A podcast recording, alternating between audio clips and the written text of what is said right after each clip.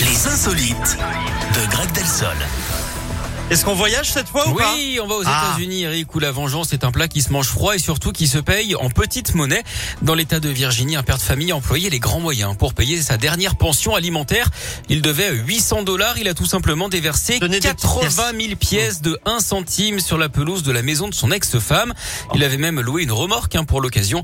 Mais la réaction de la maman et de la fille ont été, euh, a été parfaite. Elles ont ramassé toutes les pièces et en ont fait don à une association de lutte contre les violences domestiques.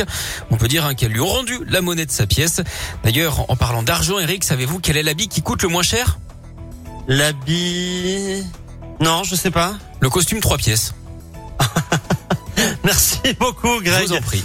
Passez un bon week-end et on se Pareillement. retrouve la semaine pro. Au revoir. Salut Greg. Attic avec Shoot et Pink avec Trustful. C'est ce qui arrive après.